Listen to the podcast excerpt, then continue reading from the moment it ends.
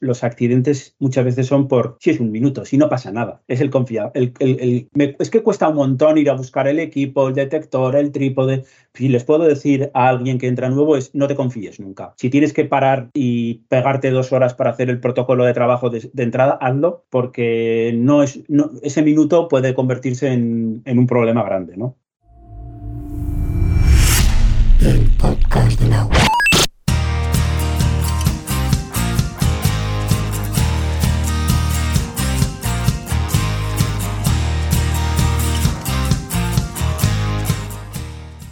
Hola y bienvenidos a El Podcast del Agua. Soy Daniel Herrero y te voy a acompañar en esta emocionante aventura sonora.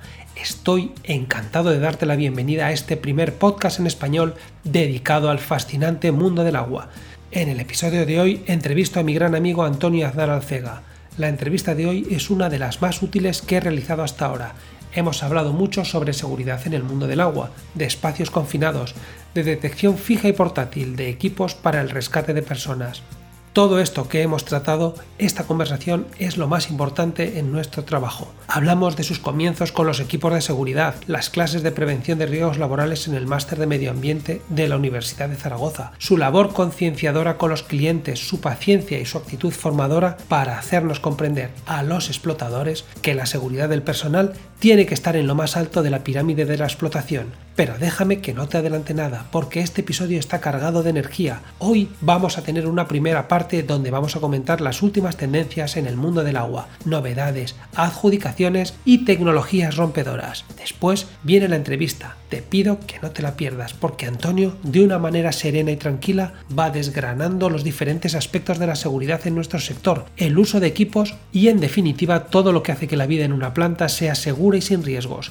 Antonio nos habla de cosas que tienen una importancia capital. Nos habla sobre el gas sulfídrico, su particular química y su alta peligrosidad a pequeñas concentraciones. En definitiva, nos cuenta de forma sencilla pero rotunda su punto de vista sobre determinadas prácticas de trabajo y también nos da su opinión de hacia dónde se van a dirigir los avances en materia de seguridad en este sector. Te animo a que descubras quién es Antonio Aznar Alcega y lo que nos cuenta en esta charla sosegada e inspiradora. En esta entrevista vino, como ya está siendo habitual, Laura, la copresentadora del podcast para conocer a Antonio y formularle una pregunta para completar el cuestionario. Te recuerdo que Laura es íntegramente inteligencia artificial, desde la presentación de ella misma hasta la pregunta que hace Antonio, incluso la propia voz que tiene.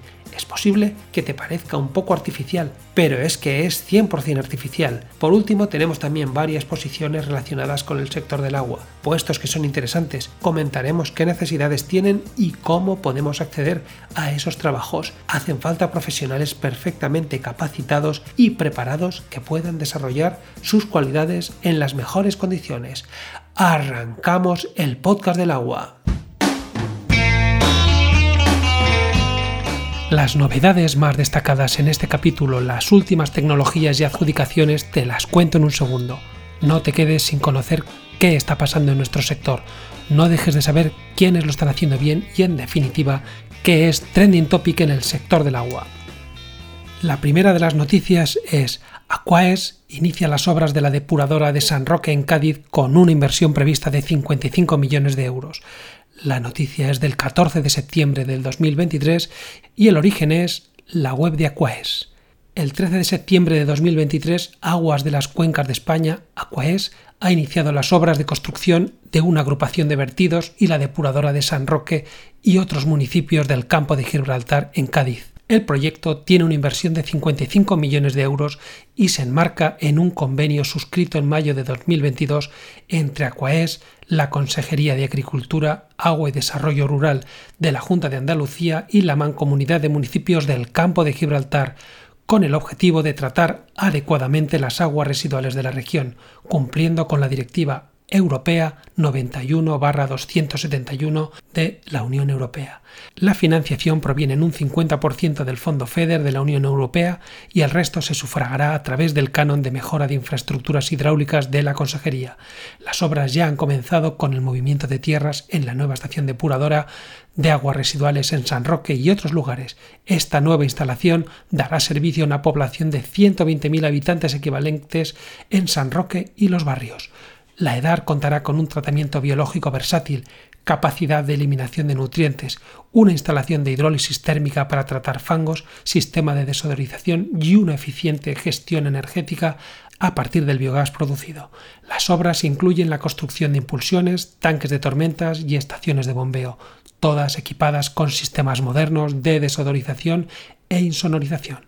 Está previsto que las obras concluyan en mayo de 2025, seguidas de un periodo de puesta en marcha y garantía de 12 meses.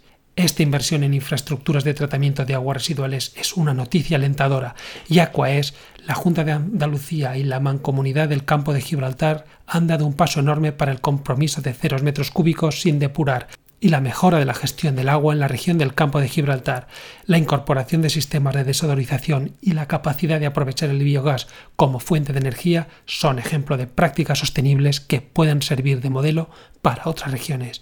Desde el podcast del agua aplaudimos la iniciativa de Aquaes y el resto de socios en la construcción de la depuradora de San Roque. La siguiente noticia es la Junta de Castilla y León ejecuta las obras de la Edad de Traspinedo en Valladolid con una inversión de más de 2,1 millón de euros.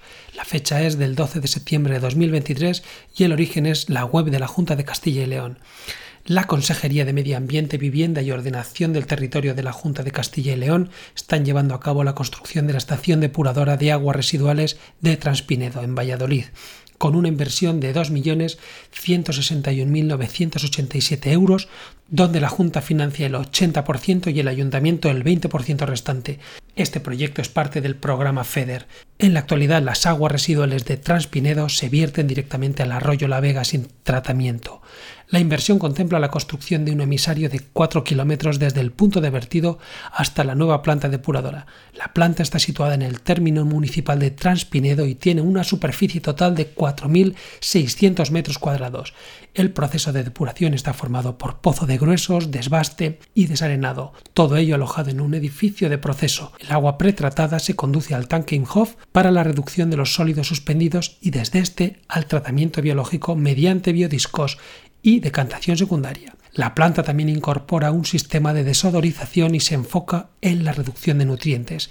Está previsto la finalización de las obras para mayo de 2025, seguida de una fase de puesta en marcha y periodo de garantía de 12 meses. Además, en la provincia de Valladolid se están llevando a cabo otras obras de depuración como la Edad de Nava del Rey por 1,4 millones de euros. Asimismo, en la actualidad se encuentra en fase de desarrollo técnico el programa de depuración para las poblaciones de entre 500 y 2.000 habitantes equivalentes en Castilla y León. En la provincia de Valladolid, con cargo a esta planificación, se han proyectado 36 depuradoras por un importe de 22 millones de euros, de las que tres se encuentran en fase de ejecución. Dos obras tienen el convenio y el proyecto aprobado, nueve obras con el proyecto redactado y pendiente de convenio, 16 están en fase de redacción de proyecto y seis se encuentran en fase de análisis. Esta inversión en infraestructura de tratamiento de aguas residuales en Traspinedo es un paso importante hacia la mejora de la gestión del agua en la región. La construcción de la EDAR y la implementación de tecnologías avanzadas son esenciales para garantizar un tratamiento adecuado de las aguas residuales. Además, este proyecto se suma a otros esfuerzos en toda Castilla y León para mejorar la depuración y proteger el medio ambiente. La colaboración entre la Junta, las diputaciones provinciales y los ayuntamientos demuestran un compromiso conjunto para abordar cuestiones cruciales de gestión del agua en la región. La siguiente noticia es la colaboración entre la Fundación Vicente Ferrer, el CSIC y la empresa Tawa para la eliminación del fluoruro del agua en India por medio de tecnología de ceolitas. La fecha de la noticia es el 17 de septiembre de 2023 y la he sacado de la web de Smart Water Magazine. El Consejo Superior de Investigaciones Científicas CSIC, gracias a su colaboración con la Fundación Vicente Ferrer y la empresa canaria Tawa SL, va a llevar a la India una tecnología para eliminar el fluoruro del agua, un contaminante de origen geológico presente en las aguas subterráneas. Esta tecnología elimina el fluoruro, que es un contaminante natural de origen geológico que se disuelve en los acuíferos produciendo que más de 400 millones de personas en más de 25 países, según datos de la OMS, estén expuestos a concentraciones por encima de lo recomendado. La consecuencia para el cuerpo humano de este exceso de fluoruros en el agua es la fluorosis dental y la fluorosis esquelética. Así como un sinfín de dolencias y limitaciones físicas que afectan a las personas de forma irreversible.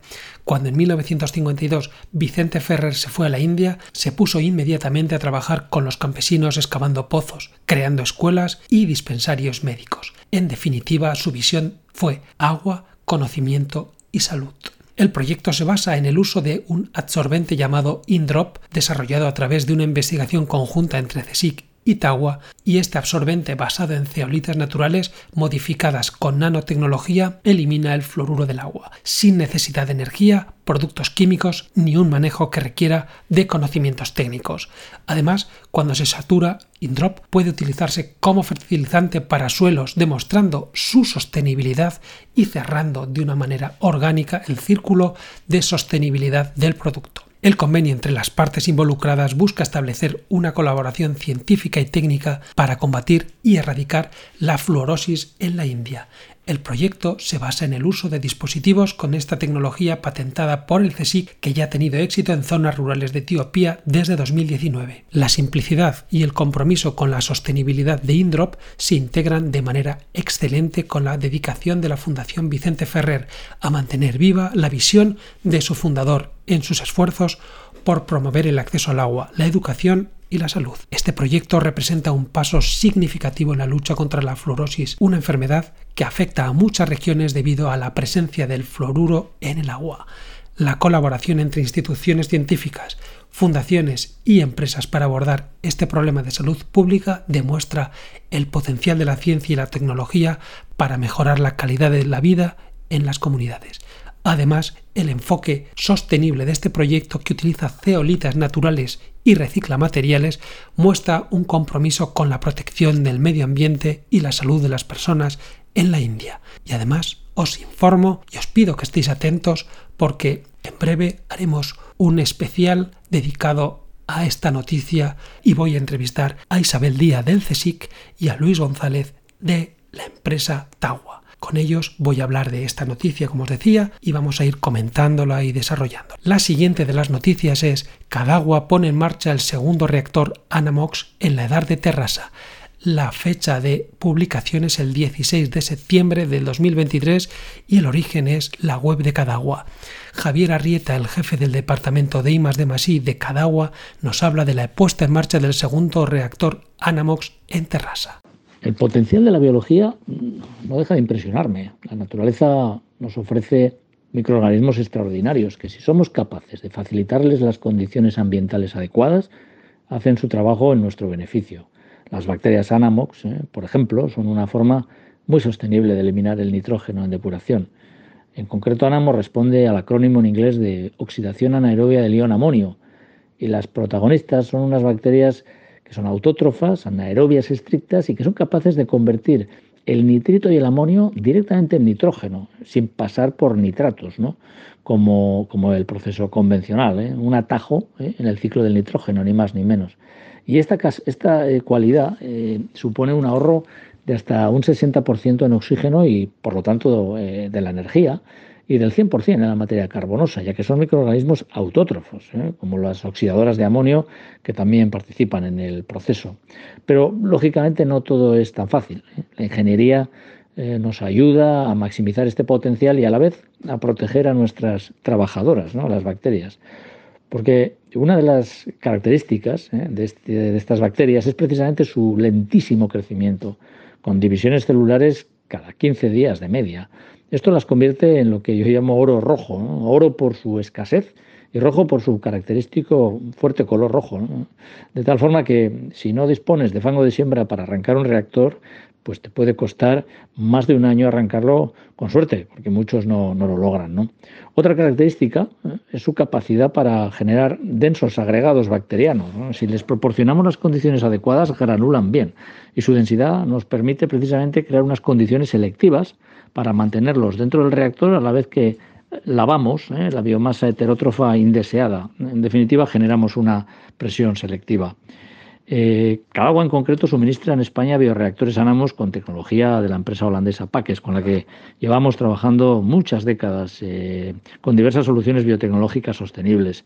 Paques en concreto ha logrado dominar este proceso y ya cuenta con más de 70 instalaciones en todo el mundo. Y gracias a ello precisamente podemos arrancar y sembrar un nuevo reactor eh, literalmente en dos días. Recientemente hemos arrancado el Anamos de la, de la EDAR de Terrassa, de LACA, eh, el segundo Anamos que hemos instalado en España y desde la primera semana estamos tratando los retornos de la deshidratación de forma muy satisfactoria. Al final la digestión y la deshidratación de los lodos suponen un retorno de hasta un 20% de la carga de nitrógeno de una depuradora de una edad. Y nuestro proceso elimina de forma sostenible entre un 80 y un 85% de este nitrógeno. Esto supone un gran alivio para la línea principal de la EDAR y un, importante ahorro energético que colabora además con el ambicioso eh, objetivo de lograr la neutralidad energética en las, en las depuradoras. Y en el caso de la de Terrassa, además, eh, yo destacaría que los internos del reactor Anamos han sido fabricados con tecnología de impresión en 3D. ¿no? La digitalización, la dinámica de fluidos computacional y la impresión en 3D nos, nos permite diseñar separadores muy, muy, eficaces, a la vez que hidráulicamente muy flexibles. ¿no? Pero tan importante, yo diría, como asegurar la hidráulica óptima es disponer de un robusto sistema de control. En nuestro caso, por ejemplo, disponemos de hasta cuatro lazos de control, pH, nitritos, amonio y oxígeno, y todos ellos con sus correspondientes algoritmos y con el objetivo común, eh, que no es otro que vigilar la, estabilidad del sistema y la salud de la biomasa. De tal forma que en cada momento, pues el parámetro que es el limitante será el que gobierne el, el aporte de aire al proceso. En definitiva, conocimiento de la microbiología, y de la hidráulica, disponibilidad de fango granular de siembra y un robusto sistema de control son, yo diría, las garantías del éxito. ¿no? ¿Eh? Y con el endurecimiento legislativo que se avecina, eh, estoy seguro que el proceso ANAMO sin duda va a tener cada vez más protagonismo en nuestras depuradoras. Y estas han sido las primicias, licitaciones, adjudicaciones y novedades de última hora. Ahora te dejo con la entrevista. Si quieres pasar un agradable rato con nuestro invitado, no dejes de escuchar. Buenas Antonio, ¿qué tal? Lo primero de todo, muchas gracias por venir al podcast del agua, muchas gracias por permitirnos conocer un poco más a Antonio Aznar Alcega. Con este cuestionario de hoy pretendo presentar tu faceta profesional y un poco la personal, tus comienzos, tu labor actual como Sales Representative, las clases en el máster de la Universidad de Zaragoza, tu labor con ciencia de oro con las empresas, siempre primando la seguridad sobre otros temas. Te voy a pedir que nos hables de espacios confinados, de detectores de gases y de trípodes y arneses. En definitiva, que nos des una clase magistral sobre seguridad en el mundo del agua, lo que tenemos que tener y sobre todo en lo que debemos estar atentos. Queremos estar seguros. Te adelanto que hoy va a venir también la copresentadora del podcast porque está muy interesada en conocer a todos los invitados y te hará una pregunta. Estate preparado. Y en fin, si estás preparado, empezamos. Dani, primero, eh, gracias por permitirme estar en tu espacio y poder tratar estos minutos, este, este rato contigo. Y segundo, decirte que voy a intentar responder de la manera más adecuada a todas las preguntas que, que me pongas tú y la, y la, inteligencia que tienes, la inteligencia artificial que me, que me hagáis, ¿vale? A ver, a ver, qué nos hace la inteligencia artificial hoy, que, que a veces hace líos. Venga, pues empezamos. Eh, cuéntanos un poco de ti. ¿Eres químico? ¿Eres técnico de prevención de riesgos laborales? ¿Comercial? ¿Sales representative? Céntranos un poco. ¿Quién es Antonio Aznar? Pues soy licenciado en Ciencias Químicas por la Universidad de Zaragoza con la, con la especialidad de Química Inorgánica y, y cuando yo termino la carrera, el trabajar de químico era mmm, francamente complicado en, en, en, estos años en Zaragoza y Aragón y eh, tarde o temprano te tienes que poner a hacer alguna cosa, ¿no? Y yo empecé y me dirigí hacia el mundo de la prevención de riesgos laborales. Empecé haciendo el nivel básico de prevención, luego el nivel medio y acabé haciendo la las tres especialidades que se hacían por separado de prevención de riesgos laborales. Y, y eso fue lo que me ayudó con la licenciatura a hace unos 20 años, pues entrar en el departamento de ventas de un fabricante a nivel mundial de equipos de protección respiratoria y detección de gases. Perfecto. Perfecto. Y eso tiene, por supuesto, mucha, mucha relación con el sector del agua. Háblanos un poco de tu relación con el sector del agua, comienzos, etcétera, etcétera, etcétera. Yo recuerdo que hace muchos años en la carrera ya, ya, ya ya hice, ya hacíamos la asignatura de aguas, que estuve, he estado intentando buscar cuál era el nombre específico, pero no lo he encontrado, ¿no? Pero ahí ya, ya hablábamos, ya Creo que ya se, llamaba, se llamaba aguas ya, ¿eh? Ah, se llamaba aguas ya, ah, vale, vale. Ahí, ahí empecé yo a, escuchar eh, los términos que los usé muy, muy, poco de la, de la DBO, la DQO y todas esas cosas. Eh, ese fue el inicio. Luego, hace, pues eso, hace veintitantos años, hice prácticas en el laboratorio de una pequeña depuradora o no tan pequeña cercana a, mi pueblo, a donde residía. Ah. Y ahí pues también ves, la, ves otro, otro punto de vista, ¿no?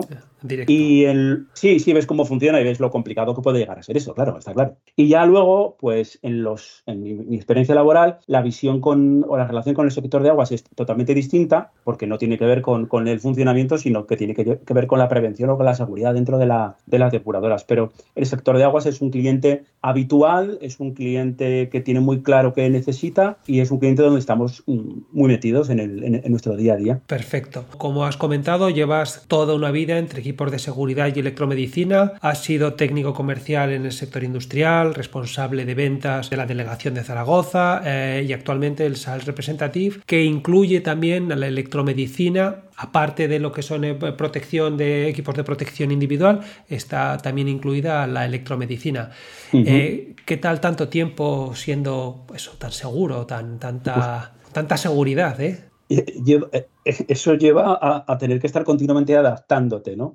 A, los distintos cambios de, cliente, a los distintos cambios de mercado, a las distintas formas de, afrontar. Al final, al final, en todos los sectores industriales eh, de emergencias, que, luego podemos hablar, o incluso en electromedicina, los clientes tienen unas necesidades y, nosotros intentamos, o mi, trabajo es intentar darle las herramientas necesarias para, para, que solucionen esas necesidades que tienen. Que lo tienen que hacer ellos, ¿no? Pero nosotros intentamos darles esas herramientas adecuadas. Claro, sí, sí, está claro. al final la seguridad la tienen que aplicar en el en el propio, el propio puesto, pero, pero vosotros... Sí, correcto. Y lo tienen que hacer ellos, lo tienen que hacer ellos, tienen que ser ellos los conscientes, pero bueno, nosotros les proporcionamos ciertas herramientas para que hagan su trabajo mucho más seguro. No, está claro, está claro.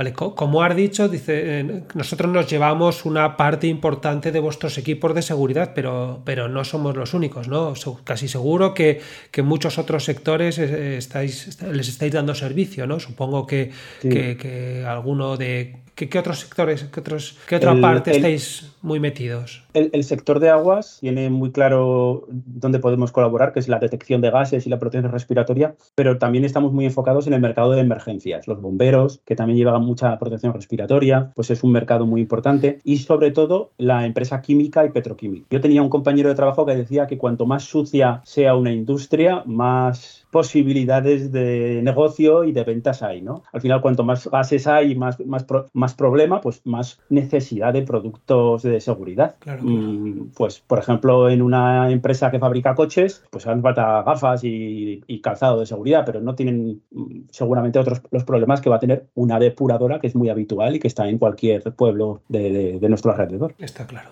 está claro. Y, y el tema de bomberos y policía y en general emergencia todo eso se lleva una buena, incluso, claro, entiendo que no solo, no solo respiración, sino cascos. Sí, sí, sí, cascos, detección de gases, cámaras térmicas. Alcoholímetros. Sí, la policía también, eh, detección de alcohol, detección de drogas. es un, portfolio amplio. Aparte, luego está el, todo el portfolio que, está relacionado con el tema médico, ¿no? con, la electromedicina, ah, que pues es otro sector totalmente distinto, con otro tipo de cliente y con otro tipo de, necesidades. sí, y con otra velocidad, es, todo pues distinto, distinto. Vale, vale, vale, vale. Pero bueno, que digamos que dais servicio a una parte importante de, la, industria y no solo de la industria, industria y servicios. Sí, sí, así es. Perfecto. Entiendo que ser un responsable de ventas de material de seguridad es un gran compromiso porque estamos hablando de personas ¿no? que entran en espacios confinados, en pozos de bombeo. ¿Puedes contarnos un poco cómo se lleva el tema de la seguridad en el sector del agua desde, digamos, la parte del explotador, ¿no? El, en la parte que, que está en contacto con la depuradora? Yo, lo que he visto desde hace unos 20 años que yo empecé y empecé también especialmente trabajando en el sector de aguas, a lo que eh, ahora mismo pasa, es que, se ha ido, se ha notado una mejoría. Han tenido que pasar cosas, ¿no? Han tenido que haber accidentes y ha tenido que haber problemas para que se produzca esa mejoría, pero yo creo que el explotador el, de una depuradora o, o las empresas del sector de aguas están cada vez mucho más concienciados de cuáles son sus problemas y cuáles sus necesidades y toman las medidas adecuadas para ello. Hace 20 años no era habitual que, cualquier depuradora tuviese detectores de gases eh, y cada detector de gases valía muchísimo dinero. Ahora es un commodity, ya no es que haya un detector de gas que tenga el jefe de planta, sino que cada trabajador, cada operario va con su, equipo monogas que controla el sulfídrico, ¿no? Tiene que llevar el pues suyo, claro. ahora es habitual, es ha habido, ha habido una, una, enorme mejora y una, y una, pues eso, una modificación a, mejor de todos los equipos que hay. Y, y otro tema que, que, está relacionado con eso es que yo creo que antes en la toma de decisiones estaba muy solo el jefe de planta. El jefe de planta sí, hay deshacía entre comillas, ¿no? Pero ahora ya eh, la figura del técnico en prevención de riesgos laborales de esa empresa está muy presente. Hay un, hay un departamento de seguridad que apoya. Correcto al, jefe de planta y que tienen procesos, procedimientos de trabajo y ya ese jefe de planta ya no es el que toma ciertas decisiones o las toma, pero apoyado con especialistas en prevención de riesgos laborales. Que hay protocolos, hay, procedimientos para entrar en un espacio confinado, hablaremos luego de ellos. Entonces, pues yo creo que, que, pues, se nota que ha habido una mejora enorme, ¿no? Un, un, un cambio a mejor. Mejor, claro. Esto, pero, pero, esto que estás comentando está claro que está muy, muy dirigido a las depuradoras, pero bueno, en cualquier, en cualquier otra, digamos, instalación de agua tipo potabilizadora, etcétera, etcétera, también entra, entran vuestros equipos porque también, Entra,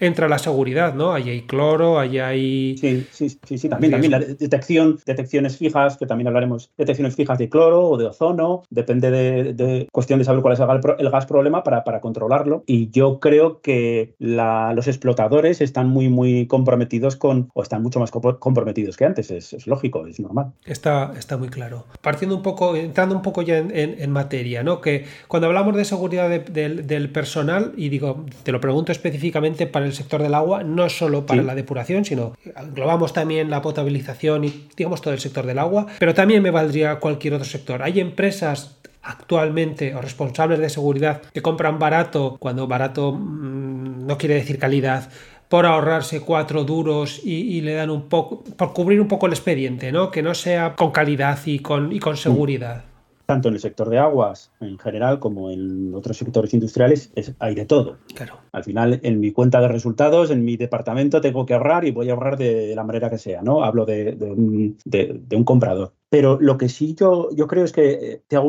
una, una, diferenciación. La ley de prevención de riesgos laborales, o es una nota técnica que habla de las categorías de los EPIs. Los EPIs tienen tres categorías, categoría 1, 2 y 3. Categoría 1 son equipos sencillos, de diseño sencillo, que protegen de pequeños riesgos. Por ejemplo, unas gafas, unos guantes. Ahí sí puede que haya y siga habiendo una especie de voy a comprar barato. Más barato. Ahí yo, yo estoy convencido y nosotros tenemos mascarillas y nos cuesta mucho vender nuestras mascarillas porque por, nuestras gafas, protección ocular porque hay fabricantes muchísimo más baratos. Pero los equipos de categoría 3, que son los que protegen de la muerte, ahí ya, ahí ya yo creo que la gente se lo piensa más. Mm, no se la juega. No se la juega. Un categoría 3, que estamos hablando de un equipo de protección respiratoria, un equipo autónomo, pues aparte de que hay dos o tres marcas de nivel en el mercado, si no es una, va a ser otra.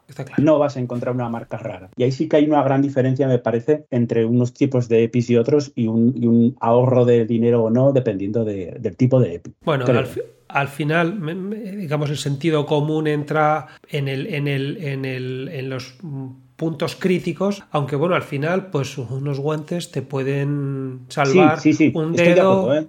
Estoy de acuerdo. O una gafa te protege de, que te quedes sin el ojo, está claro. ¿eh? Sí, sí, sí. Sí. Pero bueno, eh, al final son, son, van a ser equipos que cumplen la normativa y mira, ya me vale, pero que no son cómodos, porque el gran problema de, este tipo de cosas, o que el zapato no es cómodo, yo te voy a comprar el zapato económico, está claro. Y, con la detección de gases pasa como, lo, con, como con el equipo de autónomo de respiración. Pues hay tres o cuatro marcas en el mercado y si no es una, va a ser otra. No, es, es complicado ir a un sitio y encontrarte con una marca china, por decir que, haya, que, que, esté, que esté funcionando ahí. No, no, no. La gente ya sabe lo que compra. Está claro, está claro. Claro. Y, un poco en relación con todo esto, y pensando que en nuestro sector vamos a, estar un poco más, más un, poco, un poco más por encima, ¿no? ya que al final generalmente son casi siempre eh, adjudicaciones o licitaciones que, ha ganado una empresa y tiene siempre detrás a la administración controlando y a lo mejor pues hay, hay más control y mayor responsabilidad, aunque solo sea por la presión, pero en general se compra el material necesario, me refiero a detectores individuales, pues uno por, por, por trabajador, detectores en zonas peligrosas y rescatadores, arneses, Eh, y luego, si, si en caso de, que sí, hacemos las calibraciones y los mantenimientos que, que indica el, el, fabricante cada seis meses o cada año o, cada cinco años, digamos que es importante, claro. Es importante respecto a los mantenimientos y las calibraciones. Eh, ahora mismo los, eh, los explotadores, los jefes de planta, por ejemplo, por poner la figura, llevan de una manera muy estricta ese tema. Bueno. Porque al final, eh, si el equipo, el equipo que protege de la muerte, que estamos hablando del, equipo de categoría 3, de, bueno, el detector de gases no es como, tal un EPI, pero se necesita para, para la realización de la tarea, o, el equipo autónomo no ha pasado la revisión y hay un accidente, el señor juez va, a pedir esa certificación y esa revisión.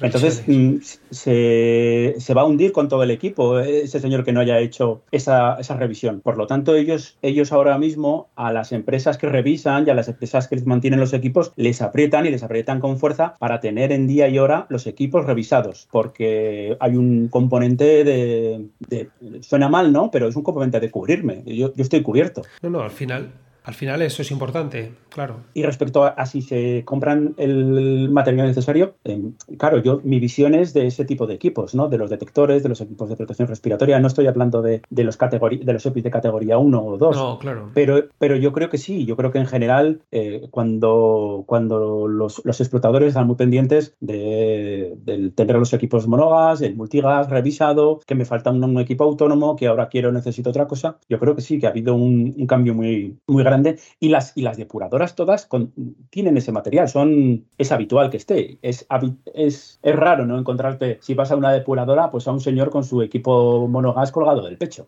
controlando el sulfídrico. No, no. Básicamente es obligatorio para todo el personal que está trabajando en la depuradora. Así que eh, vale, un poco para entrar en, digamos, en detalle, eh, ¿cuáles son los equipos de seguridad que jamás pueden faltarnos en una depuradora? Los, digamos, los que estos con estos no podemos abrir la puerta, sin estos no podemos abrir la puerta de la depuradora. Correcto, pues esa pregunta eh, la tendría la tendría, nos la tendría que dar el, técnico de prevención de riesgos laborales que va a saber qué riesgos va a haber en esa depuradora. Pero bueno, al final es como todo, van a ser comunes y lo que pasa aquí va a pasar allá, ¿no? Y ahora mismo la detección de gases, estoy hablando de detección fija y portátil, o de, oxígeno, de sulfídrico sobre todo, de metano, va a ser obligatorio, eh, creo, en mi opinión. Los equipos de, respiración, equipos autónomos de respiración, equipos semiautónomos, que también ya eh, para trabajos que son mucho más largos en el tiempo se está usando pues, eh, botellas más grandes y que están dando más autonomía. Los trípodes, porque claro, yo tengo un problema cuando un señor baja a un espacio confinado y lo tengo que rescatar, pues lo tengo que rescatar con el trípode y con el arnés. Ese tipo de cosas, pues deberían ser eh, y son necesarias y, son, y están sí o sí en las depuradoras. digamos que son los básicos de, una depuradora. Sí, sí, sí, sí, correcto. Vale, y, si diéramos un paso más, ¿qué, equipos o qué, qué podríamos estar diciendo? Vale, ya tenemos lo básico, ¿Cuáles serían, en tu opinión, los equipos premium? Los que, bueno, no son obligatorios, pero, pero al personal, al jefe de planta, digamos, y a la empresa le dan como un punto más de seguridad y garantía sobre sus trabajadores. Al final, todo lo que sea equipos más modernos van a ser ese, ese premium, ¿no? ese punto más. Estoy pensando, por ejemplo, que eh, cuando entran en un espacio confinado unos trabajadores con su detector de gases, ahora ya es habitual que haya exportación de datos y que esos datos los tenga en su teléfono móvil el jefe de planta, que puede estar, en, puede estar allí con ellos o puede estar haciendo otra labor en la, en la sala de control o en otra parte de la o haciendo una labor de oficina en cualquier otro sitio y él va a ver en su en su teléfono qué está pasando dentro de ese espacio confinado. Ese, por ejemplo, va a ser un es un premium que ya está, lo que pasa que es, como todo, es dinero, vale dinero, pero ya está para, para poder ser aplicado, ¿no? Otra cosa que igual en el futuro también va a ser premium, que ahora mismo está, está en proceso, es la geolocalización. Tener muy localizado al señor, ya no al señor, tener localizado al detector, porque yo entiendo que un, un usuario, un trabajador en una depuración no quiere, no quiere estar continuamente geolocalizado y me parece bien. Pero si vas a hacer una labor en la que necesitas un detector de gases porque hay un problema, ahí sí que te quiero tener eh, eh, geolocalizado. Por lo tanto, localizo el detector. Dónde está, claro. Claro, si localizo el detector, te localizo a ti en esa labor. En el resto de tu día a día no hace falta. Pero bueno, son cosas que también. ¿Y eso vendría incluido en el, en el propio detector? En el propio, por, en el detector o en el equipo autónomo de respiración. Que el equipo autónomo de respiración sea el que te, el que te diga dónde estás. Ah, mira, qué interesante. todas maneras, de todas maneras, eso, claro, es que esas cosas dices, bueno, y se mete debajo, se mete en el, en el, en el colector, se mete y no sabemos dónde está hasta que asoma por el otro lado y Claro, es, una forma de tenerlo controlado, claro. Es un, sí, sí, que relacionado con eso está la comunicación, que, la comunicación entre eh, cuando se, te metes en una especie de confinado es uno de los grandes problemas. Una de las cosas que hay que mejorar, que se escuche lo que está haciendo el señor que está con la máscara y con el equipo arreglando una bomba en tres metros de, profundidad. Correcto. Mm. El problema a lo mejor pueden ser temas de coberturas y por ahí. Sí, sí, sí. Mucho, correcto, mucha cantidad de hormigón, pues, pues que no, se, no llega bien la señal. Bueno, pues, pues Pero bueno, tarde o temprano también se mejorará. En ese se solucionará, claro, si al final estas cosas tienen que que, ir avanzando. Vale. Em, hablando de los equipos de detección de gases, eh, porque hemos comentado varias veces que los, están los, los fijos y los portátiles. ¿Cuáles son los que al, menos deberían de, los que deberían tener todos los operadores en, las, en las plantas, los individuales? ¿Cuáles deberían de ser, digamos, de uso más colectivo? ¿Cuáles eh, puedes tener fijos en, en un sitio? A ver un poco cuáles son las opciones que hay dos ideas. La idea de una detección fija de gases, que esta la, esta la pondríamos en una... Esto me da la, monitorización de los gases que elegimos 24 eh, horas, 7 días a la semana. Y esto lo ponemos en salas grandes donde es habitual entrar a trabajar. Estoy pensando en una sala de deshidratación. No es habitual estar mucho, 8 horas seguidas, pero es habitual entrar y salir, ¿no? Entonces, en esa sala de deshidratación puedo colocar distintas cabezas de medición de sulfídrico y de oxígeno para que antes de entrar pues mm, fuera hay un rotativo que si veo que está eh, dando vueltas en rojo, pues es que me está diciendo que la concentración de sulfídrico ahí dentro puede llegar a ser eh, peligrosa. No entro, abro las puertas, dejo que ventile, baja la concentración y ya puedo, según el proceso que tenga, ¿eh? volvemos al proceso de trabajo que tenga la empresa en cuestión,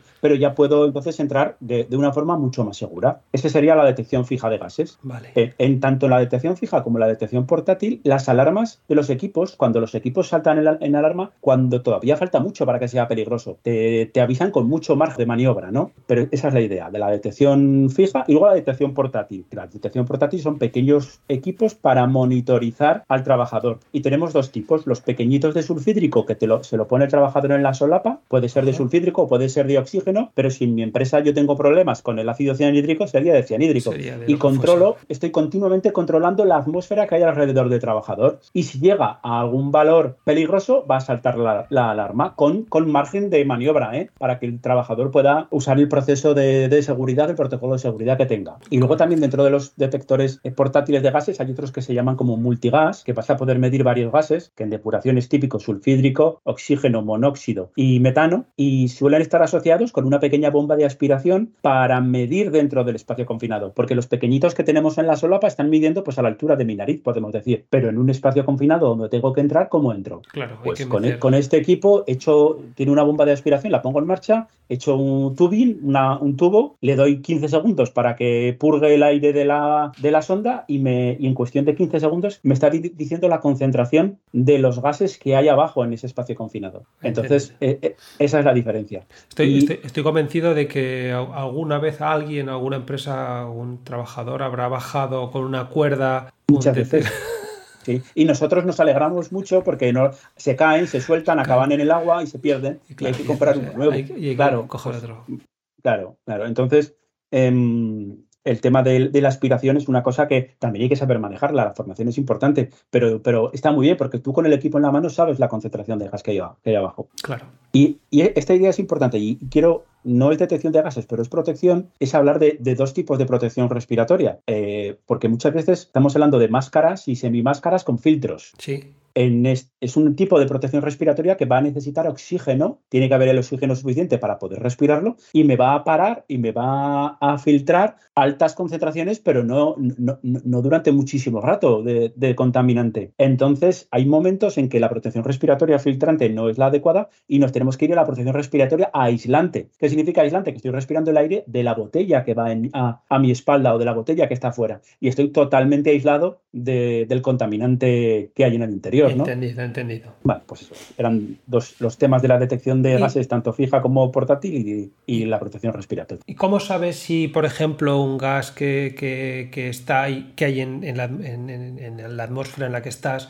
eh, la máscara que, estás empleando no, no es la adecuada. Claro, ese es un tema muy delicado. Si yo me tengo que poner una máscara con un filtro, el tema está en que si las concentraciones son, no son muy elevadas, para eso están los, tipos, los diferentes tipos de filtros, pues eh, esos filtros van a parar las, el contaminante. Va a llegar un momento en que el filtro se sature y se, rompe, se, dice, es decir, que ya no, va, ya no va a capturar más moléculas del contaminante y entonces respiraré yo el contaminante. Normalmente, por ejemplo, en el caso del sulfídrico, tiene, el sulfídrico tiene un nivel olfativo, un umbral olfativo muy bajo pongo una máscara con filtros, hay sulfídrico en ambiente y yo no lo voy a respirar. Si en un momento dado empiezo a respirar sulfídrico dentro de mi máscara, es que esos filtros ya han llegado a su, a su máximo, ya no, ya no filtran más. Yo, huelo el contaminante, tengo un problema, tengo que quitarme esos filtros y ponerme otros nuevos. tengo que salir de ese ambiente. Por eso es tan complicado, por ejemplo, cuando es monóxido de carbono, porque el sulfídrico sí que huele y tiene un nivel, un umbral olfativo bajo, pero el monóxido de, carbono es inodoro, no huele. Entonces no sé cuándo se ha roto el filtro. Por eso si hay, si hay monóxido de carbono, cabeceas y dices, no, no, usted se tiene que ir a un equipo de, a un equipo aislante, porque no sabemos cuándo se ha roto el filtro. Vale, em, buenos apuntes. Eh, avanzando un poco más, ¿crees que en general los usuarios de los equipos de protección lo saben usar? Ah, quizás, quizás a, ah, a, lo mejor los sencillos, ¿no? Como, como encender el, detector este portátil que estábamos hablando, pues eh, es sencillo y es darle al on-off y tiramillas, pero cuando hablamos de cosas como un poco más complicadas, como un equipo autónomo, un trípode, el tractel, la, la, gente lo sabe usar, ¿se les da la formación para el uso seguro de estos equipos? En teoría, la respuesta debería ser sí. Es una buena pregunta. Yo, yo, soy consciente que el fabricante está por darle esa formación a, los trabajadores, a los que han comprado el equipo, a los usuarios. El que yo estoy convencido, yo sé que los jefes de planta quieren formar a sus trabajadores, eh, que los técnicos de protección de riesgos laborales están haciendo cursos mm, para formar a los trabajadores. Sí, incluso empresas que han contratado a empresas externas formadoras para dar formación a su trabajador, porque a ver si me hacen más caso a los de fuera que a mí, ¿no? Que suele pasar a veces. Claro. Y, la clave de todo esto es el reciclaje, porque tengo que estar continuamente reciclándome y cada dos por tres me tengo que volver a hacer el curso para no olvidarme. Sí, porque igual en mi turno no toca el uso del el trípode en mucho tiempo y cuando me pongo pues no me acuerdo. No te acuerdas, sí, sí, sí. No, no, está claro, está claro. Eh, la, hay que la clave es entender el riesgo. Yo tengo un detector de sulfídrico en mi, en mi, en mi solapa, tengo que entender qué ocurre si salta la alarma. Y tengo que entender que es sulfídrico y que no puedo enredar. ¿eh? Y, que, yo tengo que tener un proceso cuando salta la segunda alarma, ya tengo que salir de donde estoy, ¿vale? Pues eso, yo creo que eso es fácil de entender. No necesito saber mucho, pero bueno. Bueno, pero, pero conviene, conviene dar la formación a, lo mejor para equipos más sencillos, pues igual no, no es necesario estar reciclando, eh, pero para, para, yo estoy convencido que los temas de equipos autónomos y por ahí... Y, el, trípode, el trípode, también considero yo que... Sí, importante, hay, que, hay, que, hay, que, refrescarlo porque es lo que dices tú, si no se utiliza pues no, no, no, no, no, se, no se refresca el uso. Yo ahora mismo no sé cómo estarán las empresas en general del sector de aguas con este tema de formación, pero yo hace unos años se contrataba a, empresas muy especiales o con muy especialistas para dar formación. Está claro. Bueno, estamos hablando mucho de espacios confinados todo el tiempo. Eh, eh, un poco vamos a, ver qué son esto de los, de los espacios confinados, donde donde podemos tener ausencia de oxígeno, pero, pero bueno, para acceder a estos espacios confinados, ¿qué equipos debemos emplear? ¿Quién los debe emplear? ¿Cuánto personal debe estar allí para garantizar un poco la seguridad de él o de los que entran? La definición de espacio confinado, en pocas palabras y entendernos, es, es que es un, es un lugar donde no es habitual estar trabajando. Es un sitio donde no es habitual que estemos haciendo, es distinto a la sala de deshidratación que hablábamos antes, con la detección fija que estamos continuamente entrando y saliendo. No, esto es un lugar donde no es habitual estar, suele ser de difícil acceso, pues eso, que, son, que no está en cota cero, que tienes que, bajar dos, tres metros o tienes que ir por, una por un, sistema de alcantarilla de no sé cuántos metros. Y, y son sitios que, pues eso, que no es habitual estar trabajando, que son de difícil acceso, no sabemos si la atmósfera que va a haber dentro de ese espacio confinado es respirable o no. Entonces, lo que hay que hacer, me vuelvo a remitir al proceso o al protocolo que tenga de trabajo la empresa, pero seguro que es que si hay que entrar sí o sí en ese espacio confinado, lo que nos van a pedir es medir, medir, los gases que hay dentro. Correcto. Sí. Si tenemos descomposición de materia orgánica, como descomposición anaeróbica de, materia orgánica, es muy fácil que haya sulfídrico. Bueno, pues tendremos que tener un detector de sulfídrico, que es lo que decíamos antes. Eh, un equipo que, que, me mida el sulfídrico en ppm con una bomba de aspiración para yo echar la, la, sonda y saber con el equipo en la mano cómo está la concentración. Si la concentración de sulfídrico abajo es irrelevante, es pequeña, pues yo puedo entrar a hacer esa labor eh, de una forma. Si resulta que la concentración de sulfídrico es elevada, que es muy habitual que en una depuradora, en un espacio confinado, te vayas a 200, a 300, a 500 ppm de sulfídrico, pues tendré que entrar de otra y tendré que entrar con los equipos de protección respiratoria aislante, no filtrante, porque es posible que los filtrantes no, sea, no sean adecuados, que, que, sea, que se rompa enseguida ese filtro. Me tengo que ir al aislante y tengo que entrar a hacer la labor con el, con el equipo de protección respiratoria y con el detector. Imagínate que, que tengo que, que hay sulfídrico, tengo que entrar con mi equipo autónomo, entro, pero es posible, no sé si en depuración puede pasar, pero es posible que haya metano. Ay, si hay metano es distinto. Si hay metano me tengo que dar la vuelta y salir, porque el equipo autónomo de respiración no me ayuda en caso de explosión. Entonces la clave de todo es De que en la digestión podemos tener una, si tenemos digestión podemos tener una línea de gas y, pues lo que estás diciendo tú, podemos tener biogás con el, con el correspondiente metano Y, que por eso hay que hacer, hay que realizar mediciones de, metano. Y entonces las, las cosas digamos que cambian, ¿no? Porque ahí, supongo que ah, habrá que, emplear equipos ATEX y, y alguna otra algún otro sistema de, medición que no provoque chispas. Y... Claro, que sea, que sea, todo, que sea todo ATEX. Y, respecto al número de personas que, tienen que entrar y tienen que salir, el Instituto Nacional de Seguridad y de Trabajo dice que el mismo número de personas que haya dentro del espacio confinado tiene que haber fuera. Si hay uno dentro, pues hay uno fuera.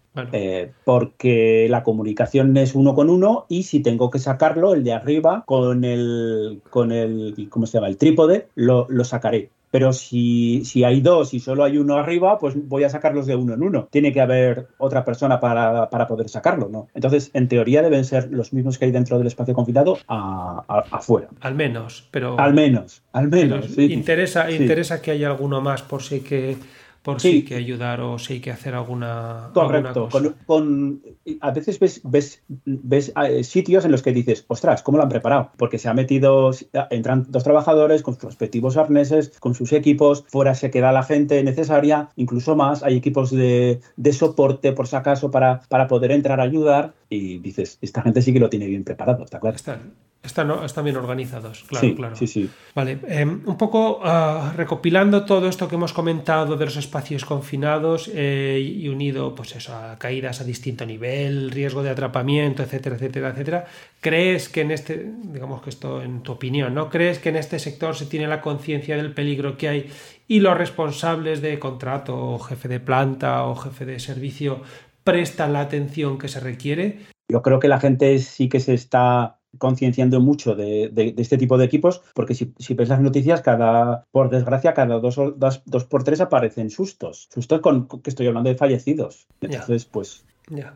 Vale. Em, Continuando un poco más, eh, ha sido profesor del máster de medio ambiente eh, de, la Universidad de Zaragoza en la parte de seguridad, por lo, por lo que entiendo que advertías de los peligros y necesidad de atención a los alumnos del mismo, pero realmente no era un curso específico para los responsables de seguridad, sino que tenía pues eso, un enfoque más amplio y, y tú dabas la parte pues referente a seguridad. Pero en general los alumnos que asistían al curso eran conscientes de los peligros que había en este sector. Cuando salían del curso, al final del curso, se iban conscientes de, los peligros y de las necesidades que, que engloba el sector? Yo eh, creo que no, creo que, en absoluto. Acabarían teniendo unos conocimientos muy amplios del, máster y del medio ambiente y de, su temario, pero de prevención de riesgos laborales tenían un módulo de dos horas en el que yo intentaba enseñarles equipos de protección individual que se iban a encontrar en el día a día y no tenían ni idea y alucinaban. Yo les ponía, la ley de prevención de riesgos laborales dice que ante un riesgo, la primera acción es eliminar el riesgo. Eh, podemos hablar del sulfídrico, que luego quiero hacer algún comentario del sulfídrico, ¿vale? Si tuviese, en el caso de una depuradora, ¿podemos eliminar el sulfídrico? No, no podemos eliminar el sulfídrico, está metido dentro del proceso. Entonces, esa, eh, eliminar el riesgo no, no es adecuado. Segunda medida, si no puedes eliminar el riesgo, lo que tienes que hacer es poner medidas de prevención colectivas. Pues es muy complicado poner una medida de, protección colectiva en una depuradora, por ejemplo, con el tema del sulfídrico. Entonces, el siguiente paso que dice la ley es, eh, pues si tampoco puedes colectivas, tendrán que ser eh, individuales. Entonces, cuando les ponías encima de la, de la mesa los EPIs que pueden llevar en, en, una depuradora o en una industria el día de mañana, ellos alucinaban, decían, pero ¿qué? ¿Me tengo que poner el casco, los guantes,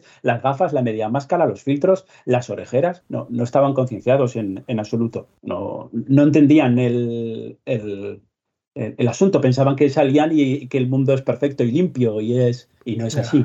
Es complicado. No, no, y claro, y todo tiene sus, sus pegas y sus problemas. Y, y si me dejas hacer un comentario sobre, el, sobre el, sulfídrico, para mí el sulfídrico es el gran problema que tienen las depuradoras. El ácido sulfídrico es, en, la falta de oxígeno es un problema, el metano en, digestión también, porque, porque puede llegar a ser, a ser explosivo y hay que tener mucho cuidado. Eh, el monóxido, en, a veces es posible que haya, no lo sé, pero el sulfídrico es el gran problema que tiene la, depuradoras. La depuración. Sí, el, el problema es que es muy tóxico y mm, con 400, con 500 pp de sulfídrico varias inhaladas, pierdes el conocimiento.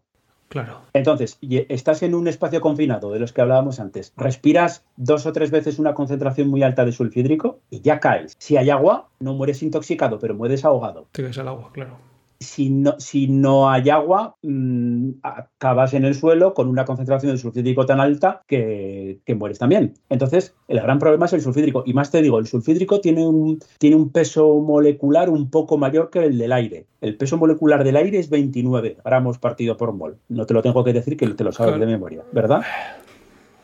Pues es 29. En el caso del sulfídrico es 34. Es decir, es un poquito más. pero, pero un poquito más. Entonces, en un espacio confinado donde la atmósfera está cerrada, no hay corrientes de aire, no hay movimiento de aire, ese sulfídrico va a ir bajando poco a poco con el paso de las horas, va a ir bajando y se va a quedar en el fondo. En el fondo del espacio confinado formará bolsas en el suelo. Yo abro la arqueta, meto la nariz y aquí no huele sulfídrico, huele mal porque huele mal, pero no hay sulfídrico. Pues yo bajo más valiente que valiente porque solo tengo que entrar un minuto, ¿de acuerdo? El sulfídrico Entonces, está esperando abajo, claro. Correcto. Yo bajo y al andar muevo ese sulfídrico que hemos dicho que tiene un peso molecular un poquito solo más pesado que el aire, es decir, que también enseguida se va a mezclar con el aire. Entonces, cuando yo muevo un poco, enseguida, pues me puedo tragar, pues eso, 400, 500, es 2000 ppm de sulfídrico, cae el trabajador, el de arriba que lo pregunta que está, dónde estás, qué te pasa, no te veo, te has caído, no hay arnés, no hay detector, baja el siguiente, cae también y es una especie de cadena que alguien la tiene que cortar, por desgracia. Claro. No, no, eh, estas cosas desgraciadamente pasan, efectivamente. Sí, sí, sí. Entonces, no me quería, no quería no hablar de las bolsas de sulfídrico, que son el gran problema, yo creo, en muchas de las, en muchos de los eh, accidentes que hay, es, es, el sulfídrico. Vale. Em, de, poco en, cuanto a, la gente que va a entrar, a los futuros responsables de seguridad o jefes de planta, ¿Tú qué, crees qué retos, qué, retos se va a encontrar, que se van a, los que se van a enfrentar y qué consejo le darías ahora mismo un poco por, por cerrar este bloque? Que no sé, una de las, de las grandes ideas que hay en prevención es que no se confíen, y más en la depuración. Es el, yo, yo estoy convencido que un jefe de planta apoyado por un técnico de prevención de riesgos laborales no va a confiarse, ¿no? Pero los, los accidentes muchas veces son por, si es un minuto, si no pasa nada. Es el confiar. El, el, es que cuesta un montón ir a buscar el equipo el detector, el trípode. Si les puedo decir a alguien que entra nuevo es no te confíes nunca. Si tienes que parar y pegarte dos horas para hacer el protocolo de trabajo de, entrada, hazlo porque no es, ese minuto puede convertirse en, un problema grande, ¿no? Claro. Eh, es, mi punto de mi punto de vista. Ya a la gente que entre, pues que, pues, que, más vale, eso es eh, la idea del más vale prevenir que curar, más vale gastar ese tiempo que, que, curar y, y, que pregunten. Yo, yo sé que la industria, cuando hablo de la, parte mía, ¿no? nosotros como industria que damos un, un servicio a las, por ejemplo, al sector de aguas, estamos sedientos de que nos pregunten y que nos pidan eh, ayuda, que nosotros ayudamos, que nosotros explicamos y cuando te encuentras con un técnico de prevención de riesgos laborales de una empresa, de la, del sector que quieras, ¿eh? con ganas de preguntar, con, con positivo, con ganas de aprender, con ganas, eh, es, es, lo más importante. La, las ventas eso, van confianza, ¿eh? claro. Sí, sí, sí, sí, sin duda. Entonces, si hay que decirles algo a esta gente es que pregunten y que se apoyen en, en la industria. Perfecto, perfecto. Eh, bueno, pues está entrando ahora mismo uh, la copresentadora de este podcast, eh, que bueno, ha estado escuchando, seguramente tendrá algún comentario que hacer y, y, seguro que alguna, alguna pregunta que se nos ha escapado, que se me ha escapado para, para lanzarte. Entonces, bueno, si te parece, le, le dejo el micrófono y te, y te pregunta. Perfecto, la escucho. Hola, don Antonio. Soy Laura de nuevo, la copresentadora de El Podcast del Agua, y cada vez estoy más a gusto de participar en las entrevistas del podcast. Estoy encantada de conocerlo, y me han impresionado sus conocimientos y su experiencia dentro del mundo de la seguridad. Las respuestas que ha dado me han parecido muy interesantes y un poco me han preocupado. No obstante, creo que falta una pregunta en el cuestionario que ha respondido y que si no le importa esta inteligencia artificial, le va a plantear. Si está preparado, ahí va la pregunta. Don Antonio, como experto en seguridad y ventas de equipos de protección, seguramente ha visto cómo el sector del agua ha evolucionado en cuanto a seguridad durante su dilatada carrera. Mi pregunta es, ¿cuál cree que ha sido el avance más significativo en términos de seguridad en el sector del agua en los últimos años? ¿Y cómo cree que esto ha impactado positivamente en la protección del personal y las instalaciones? Muchas gracias por su atención y estoy deseando escuchar su respuesta. Hasta luego en, mi opinión, el avance mm, más significativo, más importante en el tema de seguridad es la detección de gases. Que seamos capaces de controlar los distintos gases y, y poder anticiparnos a, a, cualquier cosa sabiendo la concentración de gases que tenemos. Y el impacto es pues, que disminuye mucho riesgo. Si somos capaces, ya ha disminuido mucho eh, los accidentes, somos capaces de saber qué concentraciones tenemos de gas, vamos a poder actuar de una forma pues mucho más segura que, que si no lo supiésemos. Y yo creo que hemos vivido, yo he vivido esa mejora en, en el sector de aguas. Perfecto, perfecto. Vale, pues eh, vamos a ir cerrando ya el cuestionario. Quedan dos preguntas. La primera de las preguntas es eh, ¿a quién crees que debemos entrevistar en este podcast por ser una gran persona que tiene unos altos conocimientos en el sector del agua y es un gran referente? Pues yo creo que podrías, que podrías entrevistar a alguno de esos técnicos de prevención de riesgos laborales de, de, las grandes empresas del sector que hacen una labor mmm, magnífica de día a día, de concienciación, de trabajo en equipo, de... Y yo creo que podría ser un, una visión muy distinta que se, a la que yo he dado, pero que se acopla y, y que sumaría mucho y te, y te, cubriría el tema de la, de la prevención en el sector de aguas. ¿eh? Yo creo que podría ser uno... No te doy nombre como tal, pero te dejo abierto el, el, el, el cargo de esa persona. Perfecto, vale. Eh, y ya por último, ya con esto ya te dejo libre para, para tus quehaceres. Eh, ¿Qué consejo le podrías dar a los jóvenes que van a entrar o que están entrando ahora mismo en el sector?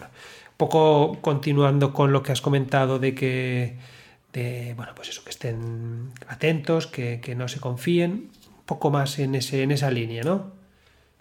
Yo creo que en general, y se, que es muy fácil decirlo, ¿no? pero yo creo que en general eh, entras nuevo formación, formación y formación y, ganas de aprender y, remarco yo siempre la palabra formación. En mi día a día me pasa, pero eh, a la gente que entra nueva también en, en, el sector de aguas. Y pues también diría gente, eh, pues saber y escuchar a la gente que sabe del tema y pues que sigan también tu podcast. Sí, qué buena, qué buena Qué buena idea.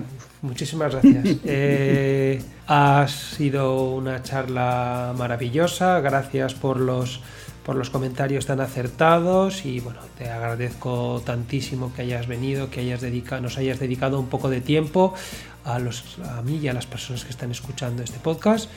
Y bueno, te, te agradecemos infinito. Gracias a ti, Dani. Ha sido un, es un placer charlar contigo y y para lo que necesites. Vale, muchas gracias.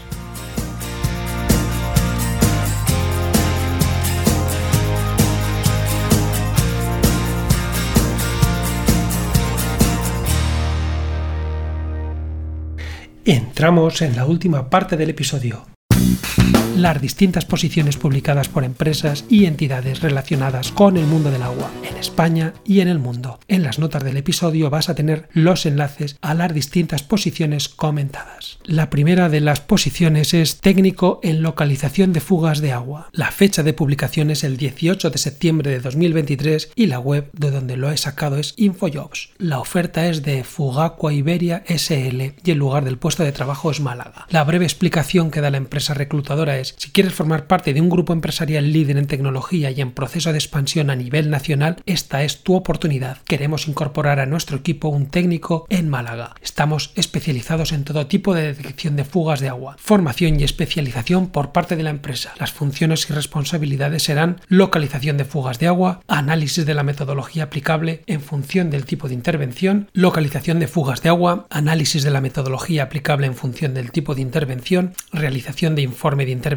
conocimiento y mantenimiento del equipo tecnológico de trabajo. Para el puesto es necesario estudios mínimos, un ciclo formativo de grado medio, experiencia mínima no es requerida y los requisitos mínimos son se valorará positivamente conocimientos en construcción, mantenimiento, fontanería, mecánica y se valorará experiencia en equipos electroacústicos, cámara termográfica, gas trazador, etc. Capacidad de organización y buena orientación al cliente. El tipo de contrato es indefinido, jornada completa, el personal a cargo es ninguno, el número de vacantes es uno y el salario va de 17.000 a 20.000 euros bruto año. Los beneficios sociales son estabilidad laboral, retribución fija más variable, jornada completa y coche de empresa. La siguiente de las posiciones es técnico de implementación telelectura. Fecha de publicación es el 14 de septiembre de 2023 y la web de donde lo he sacado es Infojob. La oferta es de Agbar y el lugar del puesto de trabajo es Sabadell, Barcelona, España. La empresa Casa del grupo Veolia Agbar está en búsqueda de un técnico de implementación telelectura. Será el encargado de colaborar en proyectos de implementación de telelectura para diferentes zonas de Cataluña, Santa Perpetua y Sabadell. Entre las principales responsabilidades se destacan conocer el detalle de los proyectos y ofertas aprobadas, conocer los requerimientos y necesidades de implementación, conocer los sistemas de lectura y facturación, preparar la propuesta de implementación de las fases del proyecto, recursos asignados, seguimiento y permanente contacto con los diferentes clientes internos y externos y colaborar con la formación técnica del personal que formará parte del equipo de los diferentes proyectos. Para el puesto es necesario estudios mínimos grado, experiencia mínima al menos un año, imprescindible residente en la provincia del puesto vacante y los requisitos mínimos son orientamos la búsqueda a perfiles con agregados de carreras de ingeniería, valoramos positivamente informática, telecomunicaciones, informática, electrónica o industrial, experiencia de al menos un año implementando proyectos, conocimiento nativo bilingüe de catalán, es imprescindible contar con carnet de conducir y coche para trasladarse en algunos momentos en particular y buscamos personas orientadas a resultados flexibles y con comunicación asertiva. Tipo de contrato indefinido a jornada completa, personal a cargo ninguno, número de vacantes una y el salario no está disponible. Los beneficios sociales son posibilidad de incorporarse a un equipo multidisciplinar con profesionales expertos en este ámbito, posición estable, plan de formación, oportunidades de desarrollo profesional, flexibilidad horaria, modelo de trabajo híbrido. El siguiente puesto de trabajo es oficial montador de depósitos de agua. La fecha de publicación es el 14 de septiembre de 2023 y la web de donde lo he sacado es Infojobs. La oferta es de Human Resources Consulting y el lugar del puesto de trabajo es Alcorcón, Madrid. La breve explicación que da la empresa reclutadora es HealthPoint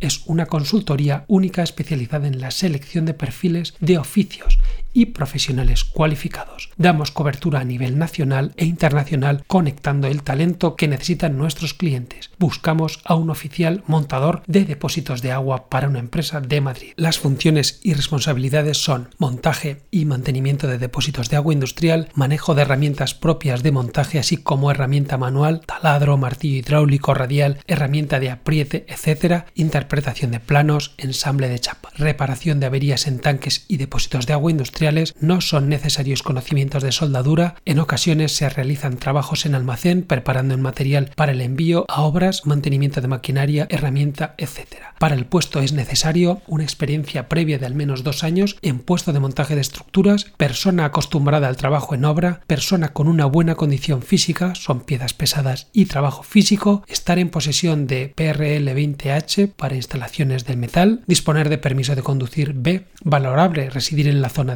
sur de Madrid, imprescindible persona habituada a trabajar en equipo y con facilidad de adaptación, valorables cursos de trabajo en altura, plataformas elevadoras o espacios confinados y disponibilidad para viajar España y Portugal de lunes a viernes. El tipo de contrato es indefinido a jornada completa, el personal a cargo es cero, el número de vacantes es una y el salario es una horquilla entre 28.000 y 33.000 euros bruto año. Además, los beneficios sociales son porcentajes sobre objetivos, cheque restaurante y vehículo o kilometraje. Y la última de las posiciones de este episodio es técnico superior en diseño en fabricación mecánica. La fecha de publicación es el 20 de septiembre de 2023 y la web de donde lo he sacado es aguaresiduales.info. La oferta es de Saler y el lugar del puesto de trabajo es Arganda del Rey Madrid. España. La breve explicación que da la empresa reclutadora es la empresa Saler busca para su equipo de I+D a un técnico superior en diseño en fabricación mecánica para trabajar en oficina técnica, desarrollo y cálculo de planos. Para el puesto es necesario tener experiencia en la utilización de herramientas de diseño 3D utilizando los programas SolidWorks o similar, con iniciativa y capacidad de trabajo en equipo para investigar en construcción de plantas y equipos para el tratamiento de agua. Pueden enviar su currículum a marketing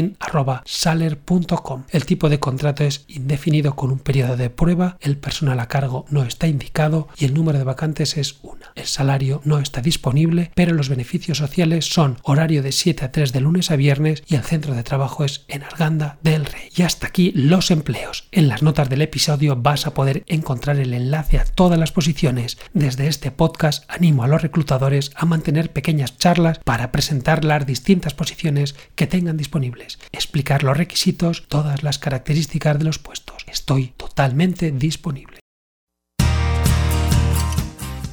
Y hasta aquí el capítulo de hoy. Yo empiezo a marcharme. Si te ha gustado, te invito a que escuches el próximo episodio, donde entrevisto a Francisco Javier Cotos Pereiro, una persona que lleva toda una vida siendo asistencia técnica para la administración. Fran ha trabajado para la Asunta como jefe de servicio para la empresa pública de obras y servicios hidráulicos. Ha formado parte del Plan Aragonés de Saneamiento y Depuración y actualmente dirige la sucursal más rentable de una importante ingeniería con proyectos a nivel mundial. Fran nos explica como nadie su participación en todos estos grandes proyectos y la importancia que han tenido en su carrera profesional. De verdad, ha sido un verdadero placer y un honor estar al otro lado del micrófono compartiendo con todos vosotros estos momentos tan apasionantes del podcast del agua. Antes de concluir, quiero agradeceros vuestra compañía en este viaje y el que me hayáis dedicado vuestro valioso tiempo. Espero que hayáis disfrutado tanto como yo en este capítulo con todas las secciones en las que hemos profundizado explorando los desafíos y soluciones que enfrentamos en el fascinante mundo del agua y sus distintos tratamientos. Mi objetivo ha sido brindaros información relevante y actualizada, compartiendo conocimientos técnicos y experiencias de expertos en el sector. Si el podcast ha sido de tu agrado, te pido amablemente que me des tu apoyo y que me ayudes a llegar a más oyentes interesados en el tema. ¿Cómo puedes hacerlo? Es muy sencillo. Si tienes la oportunidad, por favor, dame tu valoración en tu plataforma de podcast preferida. Cada estrella cuenta y a mí personalmente me motiva a seguir trabajando y ofreciendo contenido de calidad. Además, si deseas dejar una reseña en tus comentarios y opiniones sobre el podcast, será un auténtico honor para mí. Tus palabras me inspiran a seguir adelante y me ayudan a crecer como creador de contenido. Y si realmente te ha gustado el podcast del agua, te pido el favor de compartirlo con tus colegas, amigos y con otros profesionales del sector. La difusión a través del boca a boca es una de las mejores formas de hacer crecer esta comunidad y llegar a más personas que puedan beneficiarse de los conocimientos y experiencias que comparto. Nuevamente gracias por formar parte de esta experiencia. Gracias de verdad por tus mensajes, comentarios y sugerencias. Siempre van a ser bienvenidos y estoy ansioso por seguir trayendo nuevos episodios llenos de información relevante y entrevistas con destacados expertos. En nombre del podcast del agua, gracias de corazón por tu apoyo y fidelidad. Esperamos seguir siendo tu fuente de información confiable y entretenida en el apasionante del agua. Hasta el próximo episodio. Namaste.